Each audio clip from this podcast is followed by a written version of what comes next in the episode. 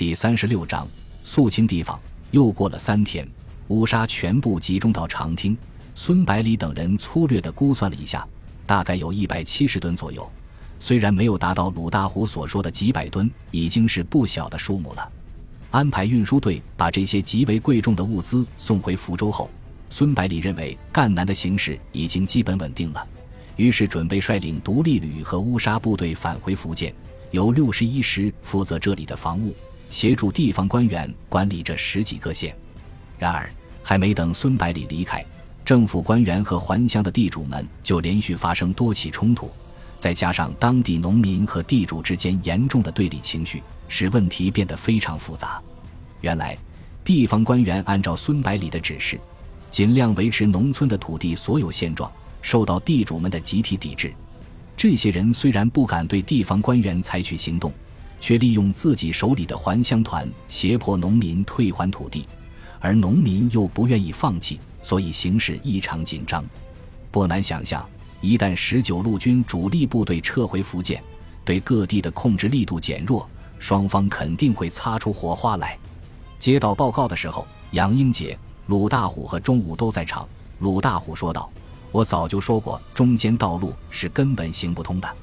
其实这种小问题非常容易解决，直接把闹事的地主镇压了就完了。”钟武也说：“我也觉得这样办最好，军长。”你在清流不是也处理过类似的事件吗？孙百里摇摇头说道：“现在的情况有所不同了。我军虽然占据赣南数县，但是南京政府并没有明确这些地方的归属。我只是福建绥靖公署的主任，无权干涉江西的军政事务。暂时管管倒是可以，但是名不正则言不顺。如果我把这些人都镇压了，万一有手眼通天的人物把事情捅到南京政府，就不好收拾了。”钟武问道：“那怎么办？难道就任由这些地主这么嚣张吗？”孙百里想了想，问杨英杰和鲁大虎：“你们在打土豪分田地的时候，地主的地契是怎么处理的？”鲁大虎立刻回答道：“当然是烧掉了。”杨英杰知道孙百里提问的意图，解释道：“还是有部分地主事先得到消息，带着地契和财物逃跑了。现在来要回土地，应该是这些人。”孙百里说道：“没跑掉的应该是大多数吧？”鲁大虎说道：“你也太小看我们的办事能力了吧？十个当中能跑掉一个就不错了。”孙百里说道：“这样就好办了，让地方官员这样处理。凡是有地契的，就让农民把土地还回去，然后从无主的土地中分配相同面积作为补偿。至于没有地契的，按照其家庭人口分配土地就可以了。”钟武说道：“这个办法不错，这里连续打了好多年的仗，地多人少，再加上地主没有几个有地气的，地肯定够分的。”杨英杰摇摇头说道：“十九路军在的时候当然可以，但是你们离开之后呢？你以为这些有钱有势的地主会心甘情愿地把土地分给农民吗？只怕你们前脚离开，还乡团后脚就到农民的家里。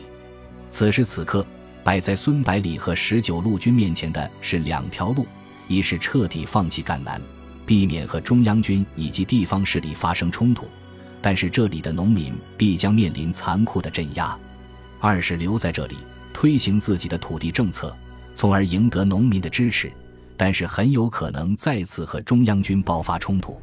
孙百里在房间里来回踱步，沉思良久，最后终于下定决心，一字一顿地说。那我们就留在这里，看谁能把我们赶走。钟武诧异地看着他，问道：“你真的决定了？我们目前的兵力已经是捉襟见肘了，再分兵驻守这里，福建可就要唱空城计了。”孙百里回答道：“我们可以把四十九、五十六和新二师的缺额补上，再加上杨先生和鲁先生的乌沙部队，应该能够满足需求。”中午又问道：“可是扩军的钱从哪里来呀？”我估计渡州南这一关就过不了。孙百里笑着说：“这次你就猜错了吧？只要乌沙运到福州，杜先生肯定会同意的。红军曾经在于都的铁山垄和盘古山两地开办乌沙矿，我们既然要留下来，肯定要全部接收。等源源不断的乌纱送到福州，我们要什么，杜先生都会答应的。”鲁大虎大喜过望，忙问道：“我和杨英杰是不是能留在这里？”孙百里说道：“这里认识你们的人太多了，留下来很容易暴露目标的。不过倒是可以先留一段时间，有些事情还是需要你帮我们处理一下。”鲁大虎问道：“什么事情？”孙百里回答道：“从职位上讲，我无权干涉赣南的民政，但是又不能任由这些还乡团胡作非为，所以我想让你带领赤卫队，把一些民愤极大的土豪劣绅给解决掉，再顺便筹集点军费。你们出动的时候，直接打原来的旗号，就不会有人怀疑到十九路军头上。”钟武埋怨道：“这种事情交给我不是一样吗？”孙百里解释道。处理这种事情，你毕竟没有鲁大虎经验丰富。再说，万一被人看到，不就麻烦了？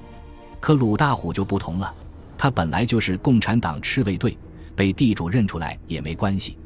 鲁大虎得意地拍着钟武的肩膀说道：“你是争不过我的，我干这个最拿手了。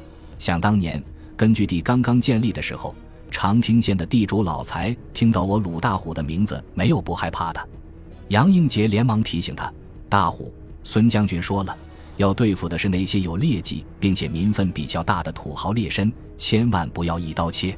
还有，手脚要利索点，万一有人向十九路军报告，事情就不好处理了。他们毕竟还不能明目张胆的搞。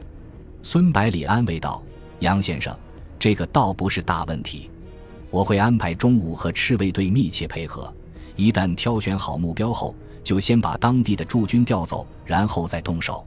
接下来的半个月里，鲁大虎和他的赤卫队一起频频出动，总是在凌晨两三点的时候出现在地主的家里，然后聚集当地的村民，当众公布其罪状，随后加以处决。